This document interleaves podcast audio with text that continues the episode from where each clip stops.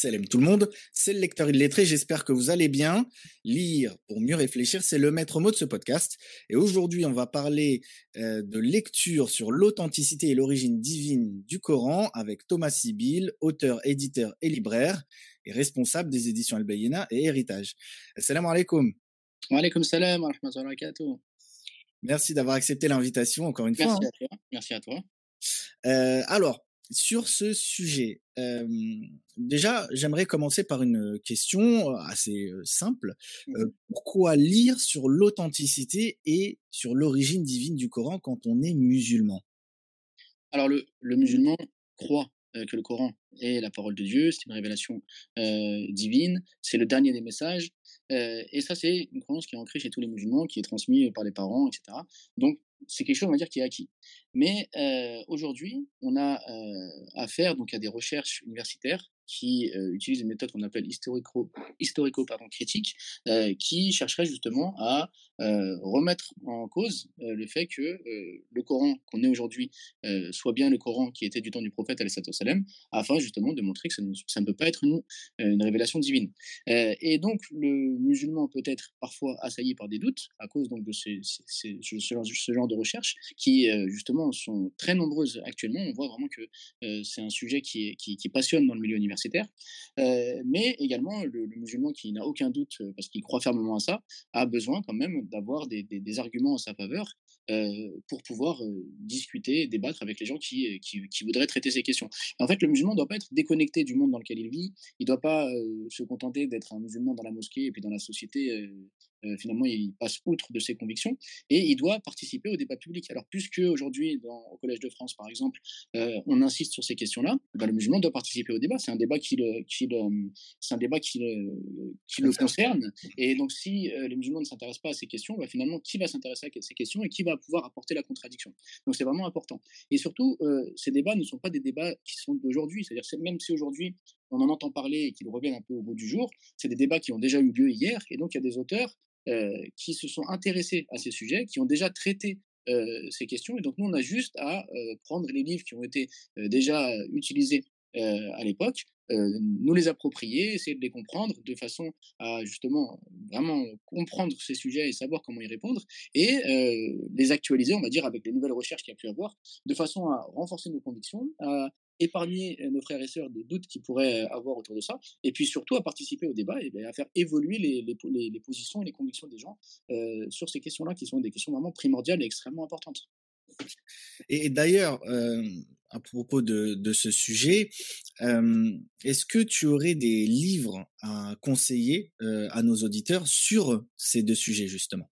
Bien sûr. Alors en fait, aux, éditions Albéina et aux éditions Héritage, euh, on a pris très au sérieux euh, ces questions et on a, réédité euh, des livres qui justement s'adressent aux gens qui sont concernés par ces sujets ou qui s'intéressent à, ces questions. Alors, il y, en a, plusieurs. Je vais commencer par l'ultime nouvelle, qui est de Mohamed Abdeladraz. Alors, pourquoi celui-ci? Je pense que c'est vraiment le livre de référence, c'est le livre que tout musulman doit lire et qui est extrêmement important. Mohamed Abdeladraz, donc un savant égyptien qui a une culture encyclopédique, qui est vraiment un savant digne de ce nom, et qui est venu en France qui est venu en France à la Sorbonne, donc euh, pour situer, c'était à peu près en 1940, donc en pleine guerre mondiale, et euh, qui a euh, passé donc un, enfin qui a fait un, un doctorat en Sorbonne sur la morale du Coran, et un autre, qui s'appelle Initiation au Coran, donc qui est sa deuxième thèse, sur le, Coran également. Et comme lui, en fait, il avait cette, cette double formation, une formation dans les universités islamiques et formation en université, française, il a bénéficier donc des deux méthodologies, des deux approches qu'il peut y avoir dans, les, dans les deux tubes d'enseignement, mais surtout, il a euh, côtoyé donc des orientalistes, des islamologues, et il a vu où le bas blesse. Il a vu où est-ce qu'il y a un problème. Il a vu euh, les arguments euh, avec lesquels il remettait en cause le Coran. Et donc, il a traité ce sujet brièvement dans sa thèse Initiation au Coran, mais il l'a traité de manière vraiment beaucoup plus détaillée dans son, livre qui s'appelle L'ultime nouvelle. En fait, à travers ce livre, il va utiliser aussi bien le savoir islamique que les arguments rationnels pour prouver que euh, le prophète Mohammed ne peut pas être autre qu'un prophète et que cet homme ne peut pas être l'auteur du Coran. Et ensuite, il va prouver que le Coran ne peut être que divin. Et il va le justifier, certes, par des arguments euh, issus donc, de, la, de la tradition musulmane, mais surtout par des, des arguments rationnels, des arguments euh, que toute personne, croyante ou non, confessante ou non, ne peut qu'accepter, ne peut pas refuser. Et là, c'est vraiment hyper important parce que déjà, ça va nous, en lisant le livre, ça augmente notre foi parce qu'on se rend compte bah, déjà de la valeur du prophète, on se rend compte de la grandeur et de la valeur du Coran. Donc ça, change, ça, chamboule, vraiment notre manière de, concevoir notre religion. On se rend vraiment compte que là, on a un livre divin entre nos mains, un livre qui est préservé, un livre qui, qu'on a entre nos mains, qui est tel qu'au moment où il a été révélé. Et il n'y a pas d'autre livre dans l'histoire humaine, à part celui-ci, euh, qui a été conservé de cette manière. Et on va euh, aussi, à travers des arguments rationnels, comprendre que c'est impossible que ce livre-là ne soit pas une révélation et que c'est impossible qu'il ait été écrit par le prophète. Donc toute personne on va dire, qui, qui, qui, qui n'accepte pas que ce soit ses préjugés qui le, qui, le, qui le dirigent, mais qui a la tête froide et qui lit ce livre, ne peut que se remettre en question. Alors, s'il veut croire, il croit. S'il veut pas croire, il croit pas. Mais au moins, il sera obligé de donner du respect, de la considération à ce livre et donc à cette religion. Et ça, c'est vraiment un livre extrêmement important que musulmans ou personnes qui ne sont pas musulmanes doivent lire pour comprendre qu'est-ce que le Coran, qu'est-ce que son histoire, comment il nous est parvenu, comment est-ce qu'il est construit, comment est-ce qu'il est composé, de quoi est-ce qu'il parle, qui est le prophète, et en quoi euh, les euh, inventions qu'il y a autour de lui, euh, que ce serait une construction humaine qui serait arrivée tardivement, ben, ne tiennent pas la route face à justement l'histoire et face aux éléments rationnels et autres qu'on a entre nos mains. Donc c'est vraiment un, un livre à lire et un livre qui est extrêmement important et qui, bien qu'il ait été écrit finalement il y a, assez longtemps, euh, est toujours d'actualité puisqu'on voit que les mêmes polémiques euh, sont relancées, mais les réponses sont déjà là, sont déjà écrites. Il suffit juste d'ouvrir le livre, euh, d'apprendre, de comprendre et d'avoir les éléments nécessaires pour ensuite rentrer dans le débat. effectivement, je suis d'accord avec toi. Hein. le livre, l'ultime nouvelle est vraiment, est vraiment très très important. c'est un livre qui est qui est très détaillé et, qui, répond parfaitement à, cette question dire de, l'origine du Coran. Et en fait, c'est vraiment ce, livre-là, à, lui tout seul, je pense, suffit. Ensuite, il y a un autre livre qu'on peut, euh, peut citer, c'est Le phénomène coranique de Malek Ben Nabi, qui d'ailleurs à son époque a bouleversé bien des lecteurs, puisqu'on a des témoignages euh, de, professeurs, de docteurs, qui à la suite de la lecture de ce livre sont rendus à la mosquée de Paris pour euh, publiquement se convertir. donc on voit vraiment que c'est un livre qui a à son époque bouleversé un petit peu les, lecteurs. Et il propose de la même manière donc, que Mohamed Abdeladraz de rationnellement prouver que le Coran ne peut être autre euh, ne peut pas être autre chose qu'une révélation divine, euh, qu'il est tel qu'il a été révélé, et que Mohammed ne peut pas en être un auteur. Donc, il va aborder les choses d'une autre manière, mais finalement, il arrive aux mêmes conclusions. Donc, c'est intéressant de voir deux auteurs qui ont, euh, donc un qui est un savant formé au niveau aux sciences islamiques, l'autre qui est un penseur, les deux qui ont un pied en Occident, un pied en Orient, et les deux qui, avec une méthode plus ou moins différentes, on arrive finalement aux mêmes conclusions. Donc la lecture de ces deux livres peut euh, renforcer le croyant et euh, éclairer euh, la personne qui n'est pas confessante et apporter donc des réponses et surtout s'inscrire dans le, dans le débat dans le débat d'idées qu'on a aujourd'hui. Et le dernier livre sur lequel je je, je, rebondis sur, sur un, un, petit détail. il est d'autant plus important de, de, citer ce livre qu'en plus c'est intéressant de préciser que Mohamed Abdallah Draz a préfacé hein, le livre euh, Exactement. C'est vrai, c'est un détail important. C'est que Mohamed Abdeladraz, donc, qui a travaillé sur ce sujet-là, a également préfacé le, le, livre de Malek Ben. C'est vrai que c'est important. On voit le lien entre le, mm-hmm. penseur, le savant et le, sujet qui est un sujet, euh, un sujet qu'ils ont en commun. Donc, euh, oui, très, très important. Mais, et le troisième livre avec lequel je voudrais finir, en termes de conseils de lecture, c'est Texte fondateur de l'islam pareil du professeur Mohamed Hamidullah. Donc, on a déjà parlé de lui quand on a parlé de la Sahifa, euh, et donc du rôle qu'il a eu euh, dans les découvertes de, manuscrits extrêmement importants, de, d'éclaircissement au sujet donc, de la façon dont le Coran été euh, révélé, de la façon dont le, hadith nous a été transmis, etc. Donc, c'est vraiment un universitaire euh, digne de ce nom, formé euh, aux méthodes islamiques euh, comme à la méthodologie des, Occidentaux, qui a la ferveur, la, foi d'un croyant, et qui a qui n'a cessé d'écrire durant toute sa vie. Et donc, ce qu'on a fait avec l'historien Sadek Salem, on a réuni des textes sur le Coran, et on a réuni des textes sur les hadiths, afin donc de montrer qu'est-ce que le Coran, comment le Coran nous a été transmis, de quoi parle le Coran, en quoi le Coran se distingue des autres livres, en quoi est-ce que le Coran est toujours actuel, etc.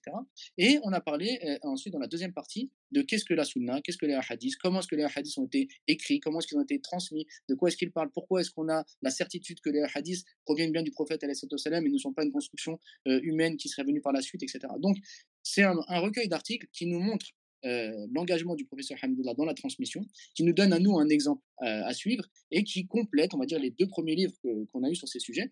Et à la lecture de tout ça, eh bien, le musulman sera euh, renforcé dans ses idées, sera motivé pour participer au débat, d'idées. Et c'est vraiment important en fait que en tant que musulman, on est une, parole euh, publique dans la société. C'est-à-dire que les, questions chez les universitaires autour du Coran et du hadith sont légitimes. C'est-à-dire que les universitaires, ils travaillent pour comprendre euh, le monde, pour comprendre les idées, pour comprendre euh, les manuscrits qui sont répandus à travers le monde, etc. Donc c'est normal qu'ils travaillent sur ces questions-là. Mais c'est pas normal que nous, on ne travaille pas sur ces questions-là. On se contente de dire ah bah c'est bon, on est des croyants, j'y crois et puis c'est tout. Non, on y croit, mais on est capable aussi de rentrer dans le débat d'idées, de montrer pourquoi on y croit, de montrer pourquoi est-ce que il y a une transmission, pourquoi est-ce qu'on, en quoi on a un héritage, en quoi nous aussi on peut participer au débat d'idées. Et vraiment, à la lecture de ces livres-là, ça nous donne des arguments forts, ça nous renforce, mais ça nous montre aussi que à nous maintenant de participer au travail, à la discussion, etc. Et c'est de cette manière-là qu'ensuite on peut être respecté, respectable. Parce que si on reste dans notre coin et qu'on accepte que tout le monde dise tout euh, et rien sur notre religion, qu'on puisse être euh, critiqué et qu'on ne participe pas à la, discussion, bah, c'est normal qu'à la fin, ça continue de, ça sera toujours comme ça en fait. Mais dès lors qu'on va vers l'autre, qu'on discute, eh bien, on obtient de la part de l'autre du respect et on montre que nous aussi, on est capable de défendre nos idées. Donc c'est vraiment important, je pense, de, de se familiariser avec tout ça et d'avancer. Exactement. Et euh, ces euh, trois personnes, hein, Malek Ben Nabi, Mohamed Abdallah et Mohamed Hamidullah, euh, sont trois piliers du patrimoine littéraire islamique francophone. que pourrais-tu dire à un musulman ou à une musulmane ne connaissant pas bien ces érudits pour les inciter à découvrir leurs écrits? Alors, déjà, tout d'abord, ce qui est intéressant à savoir, c'est que souvent, quand on parle de savants, on imagine que les savants sont en Orient, alors que l'islam, c'est une religion universelle qui rayonne partout dans le monde. Il y a autant de savants en Asie qu'il y en a en Afrique, qu'il y en a en Occident, et ainsi de suite. Donc déjà, à travers leur exemple, on se rend compte que finalement, euh, l'islam et les savants, c'est large. Il y a, ça ne se limite pas à un seul endroit dans le monde. Ensuite, on se rend compte que bien souvent, on peut avoir l'idée que le savant, c'est celui qui est dans la mosquée qui enseigne. Non, le savant, c'est aussi celui qui euh, met en application sa connaissance dans la société, à l'université. Bref, il, rayonne partout où il est. Il n'est pas, il ne se, on n'est pas dans, un, dans, une vision laïque du monde où le religieux serait séparé euh, du profane. Non, profane religieux, chez, chez les musulmans, c'est exactement la même chose. Le musulman rayonne là où il est. Et, on voit que ces savants-là sont un exemple parfait de ça. Ensuite, on se rend compte que ben, ils ont, par exemple, Mohamed Abdeladraz est un parfait arabophone qui écrit en arabe, mais il est également un parfait francophone qui a écrit en français, à l'exemple de sa thèse de doctorat, La morale du Coran, de son livre Initiation au Coran, qu'il a écrit de lui-même en français. Le professeur Hamidullah, qui maîtrise 22 langues, dont des langues mortes comme l'araméen, écrit également en français. Donc on voit que finalement, pourquoi il est important de les connaître? Parce que déjà, ce sont des érudits, des gens qui ont, on va dire, une culture et une, des connaissances encyclopédiques euh, au autour de l'islam, mais également qui ont connu notre contexte, qui ont vécu euh, ce que nous, on peut vivre, qui ont vécu dans la même société euh, que nous, même si c'est chacun dans des époques différentes avec des spécificités, et qui s'exprimaient dans la même langue que nous, et qui ont fait un travail qui est parfaitement adapté, parfaitement euh, compréhensible, on va dire, pour des gens comme nous qui grandissons en France, qui, euh, qui avons une certaine culture et qui, qui maîtrisons la langue française, euh, et pas forcément des fois les subtilités de la langue arabe.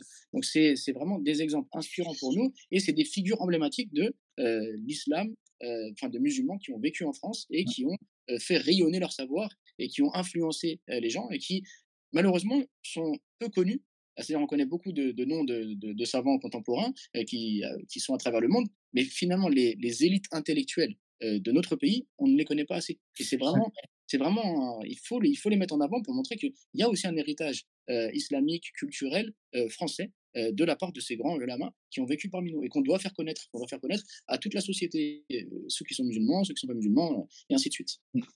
Exactement, c'est vraiment important de le rappeler. en fait, ça nous rappelle que nous aussi, musulmans de France et plus largement musulmans d'Occident, on a un patrimoine on a un patrimoine et c'est important de le rappeler. Euh, tu l'as dit, euh, Ben Nabi, Draz et Hamidullah ont vécu en France et euh, ils ont vécu en France pendant pendant quand même un, certain temps. C'est vraiment important, d'autant plus que régulièrement on entend ça et là des gens appelés à un islam de France, mais du coup vraiment pour le coup on a un héritage, comme tu le dis, on a un patrimoine islamique euh, français. Et, euh, et cet héritage-là est, vraiment de, de, grande valeur. Donc, il faut le, mettre en avant. On, a souvent des gens qui mettent en avant les savants de leur pays. Donc, au Maghreb, les gens aiment bien faire comme ça. Dans d'autres pays aussi, c'est très bien. À nous aussi, maintenant, de nous rendre compte déjà qu'on a un patrimoine pour pouvoir ensuite le mettre en valeur également. Exactement. En fait, c'est là qu'on voit que l'islam, c'est une religion universelle qui rayonne et qui brille là où elle est. Et donc, la, science ne se limite pas à un pays ou à un autre.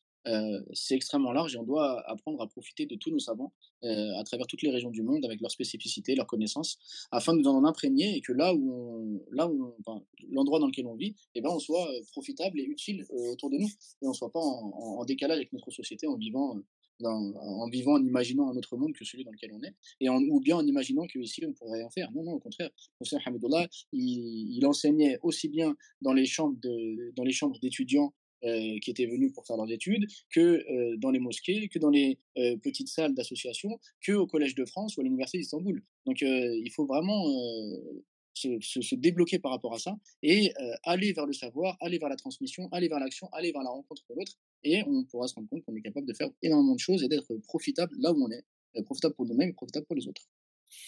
Merci à toi pour cet entretien. C'était vraiment très intéressant. Euh, chers auditeurs, euh, merci euh, d'avoir été présents. Si cette émission vous a été utile, pensez à la partager et si vous voulez vous procurer les livres qui ont été évoqués aujourd'hui, vous retrouverez des liens en barre d'infos. N'oubliez pas qu'une umma qui lit est une umma qui vit. Wassalamu alaikum wa rahmatullah.